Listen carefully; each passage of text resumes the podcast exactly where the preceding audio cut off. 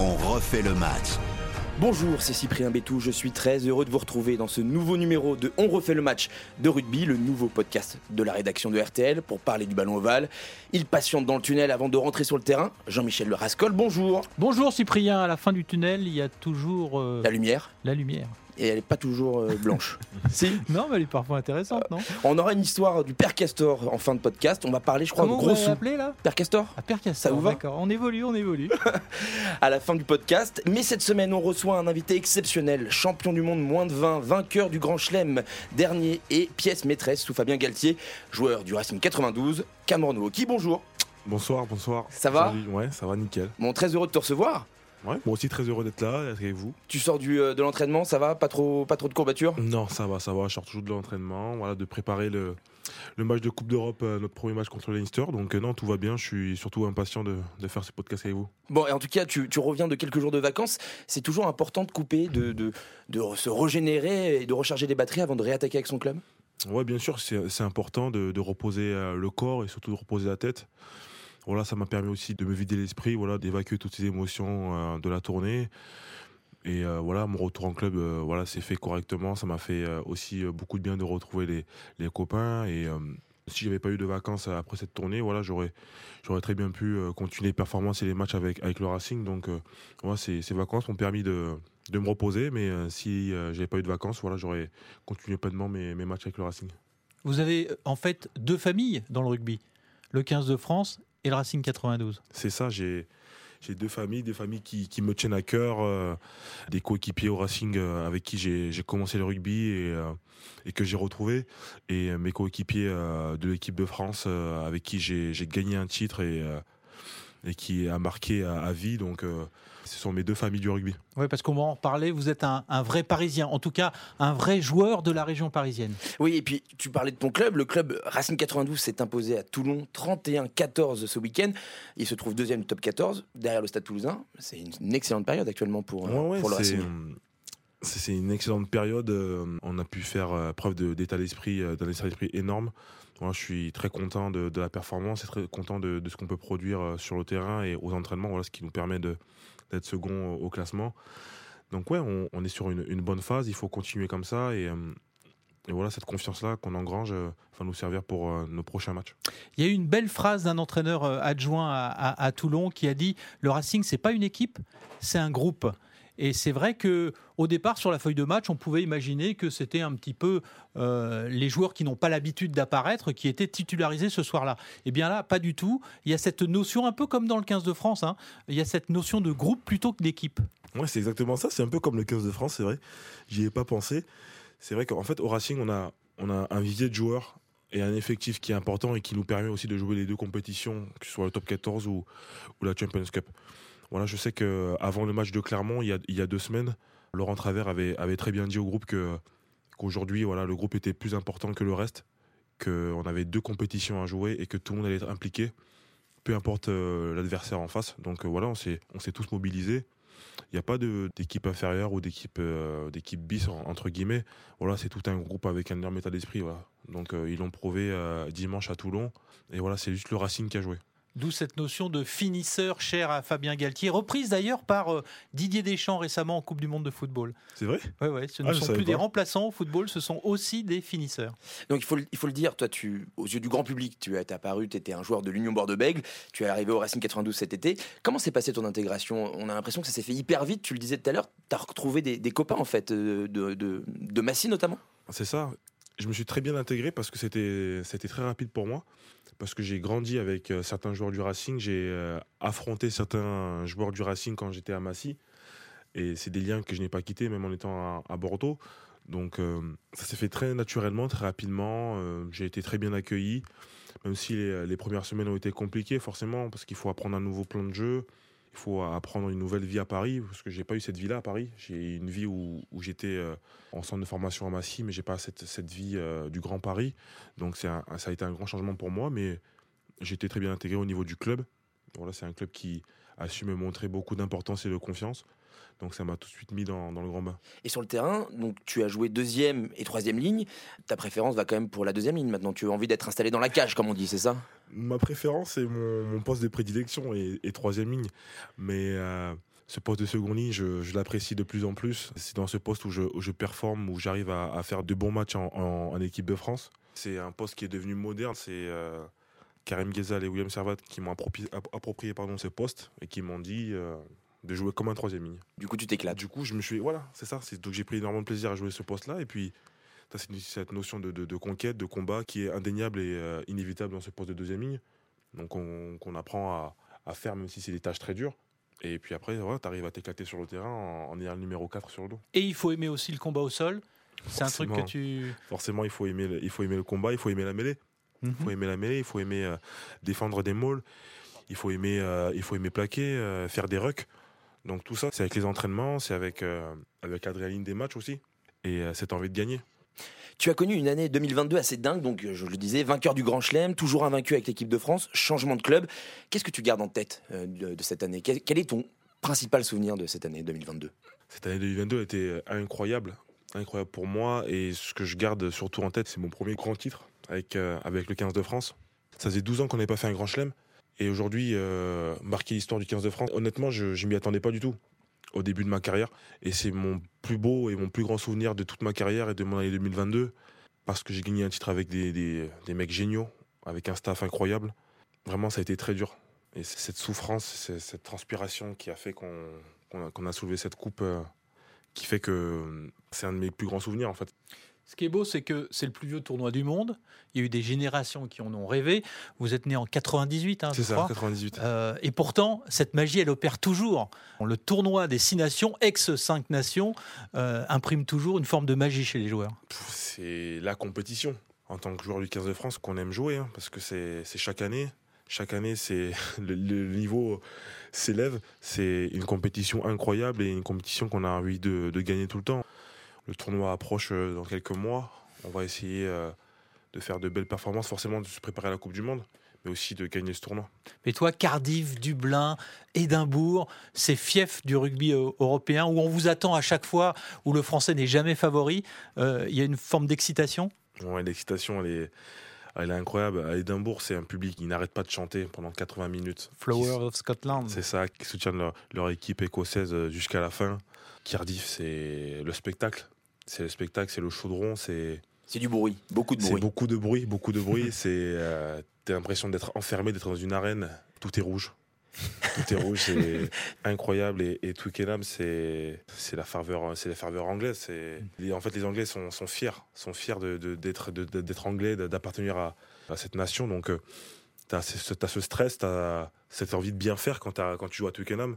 T'as envie de ne de, pas te rater. Donc, euh, chaque stade a, son ambiance et a. Et Dublin, c'est l'enfer. Hein, Dublin, c'est l'enfer. Dublin, c'est l'enfer. La Viva Stadium, c'est c'est l'enfer. C'est honnêtement, on n'a pas beaucoup gagné à la Viva et. Euh, et on va pas oublier, on va pas oublier Rome. C'est plus un week-end à Rome maintenant. Ça devient compliqué. Ça devient compliqué. C'est plus une petite balade de santé comme il y a quelques années. On n'écoute plus Dao de la même façon. C'est ça. Exactement. que vous voulez dire. Très bonne référence, Jean-Michel. Merci beaucoup. Nous, on va regarder vers 2023. En route vers la Coupe du Monde 2023. Et oui, dans moins d'un an débutera la Coupe du Monde de rugby en France, avec France-Nouvelle-Zélande au Stade de France le 8 septembre prochain. Est-ce que c'est un véritable rêve, Cameron, d'en être? Bien sûr, c'est un rêve, c'est un rêve et un objectif. C'est, euh, je pense, le bon moment pour nous Français de pouvoir remporter cette Coupe du Monde. On est forcément tous impatients et tous, euh, on souhaite tous euh, faire ce premier match, même, même participer à cette compétition. On va se préparer au mieux pour arriver prêt, surtout, parce qu'il faut être prêt, il ne faut pas se rater. C'est des matchs près, donc euh, on est forcément impatient, on souhaite vraiment jouer ce match. Et le statut, donc vous êtes maintenant un peu dans les favoris, et puis à chaque victoire, parce qu'il faut le rappeler, l'équipe de France est invaincue depuis 13 matchs, Jean-Michel. 13 matchs, et numéro 2 mondial. C'est ça, à chaque victoire, euh, on a l'impression que le statut de favori augmente pour vous. C'est pas trop lourd à porter? Non, c'est pas lourd à porter, parce que c'est un statut qu'on assume, et c'est un statut qu'on veut tous et qu'on a tous souhaité. Maintenant, il faut rester humble et, euh, et surtout dans ce genre de compétition comme la Coupe du Monde, moi qui l'ai juste vécu en tant que téléspectateur, je sais que toutes les équipes sont prêtes et que rien n'est gagné. Tout le monde euh, joue pour gagner les matchs et pour euh, être champion du monde. Donc j'espère qu'on arrivera à la Coupe du Monde prêt. On va se servir de ce statut-là pour, pour engranger de la confiance, mais mais on va surtout rester humble et euh, arriver prêt à la Coupe du Monde.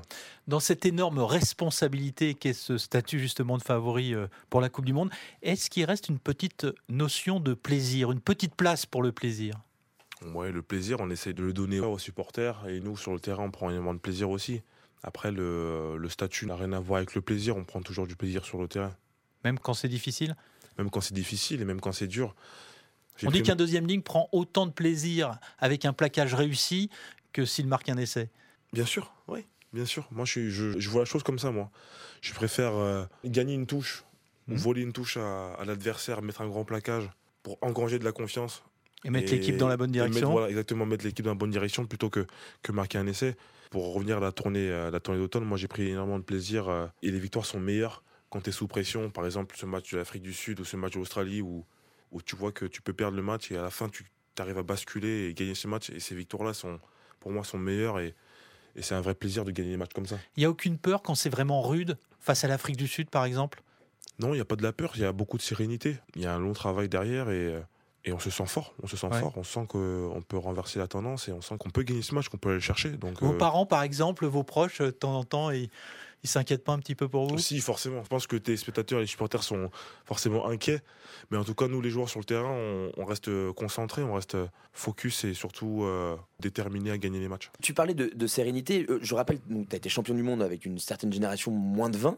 Est-ce que vous en parlez, et vous êtes pas mal à jouer en équipe de France maintenant, est-ce que vous en parlez entre vous? Est-ce que cette expérience-là vous sert aussi maintenant que vous êtes dans la grande équipe de France pour, euh, comme tu dis, euh, que des matchs qu'on on a l'impression que c'est perdu, bah en fait ça bascule du bon côté Nous, en fait, la coupe, du Monde de moins de 20 ans nous a servi euh, à découvrir le haut niveau. Ça fait maintenant 4 ou 5 ans que la Coupe du Monde est passée. On a eu énormément de tours à destination, de tournées d'été, de tournées d'automne, et forcément cette Coupe du Monde qui arrive. Donc on n'en parle pas forcément, euh, nous joueurs qui avons été champions du monde, parce qu'on a déjà basculé sur cette Coupe du Monde 2023 en espérant y être et en espérant la gagner. Mais forcément, on espère tous euh, revivre ce genre d'émotion en 2023. Alors, juste avant de ton histoire, Jean-Michel, j'ai un petit quiz euh, qui s'appelle Ma préférence. Juste, je te propose deux choix, tu me, tu me dis ce que tu préfères. Euh, touche ou mêlée? La touche. Chistera ou plaquage? Chistera. Essai ou passe décisive? C'est Paris ou Bordeaux? La ville ou le club? À toi de voir. Moi, je, peux, ré- je peux répondre aux deux. Euh, la ville, je dirais Bordeaux. Et le club, je dirais Paris. Bouclier de Brennus ou champion du monde? Champion du monde. Arrêt buffet ou buffet d'après-match? Arrêt buffet. Première, deuxième ou troisième mi-temps? Les trois. Les trois, parce que euh, la troisième mi-temps fait partie du match. Fait partie du match. Et quand la première et la deuxième mi-temps sont gagnées, la troisième mi-temps est meilleure. Et tu préfères ça? Où Où ça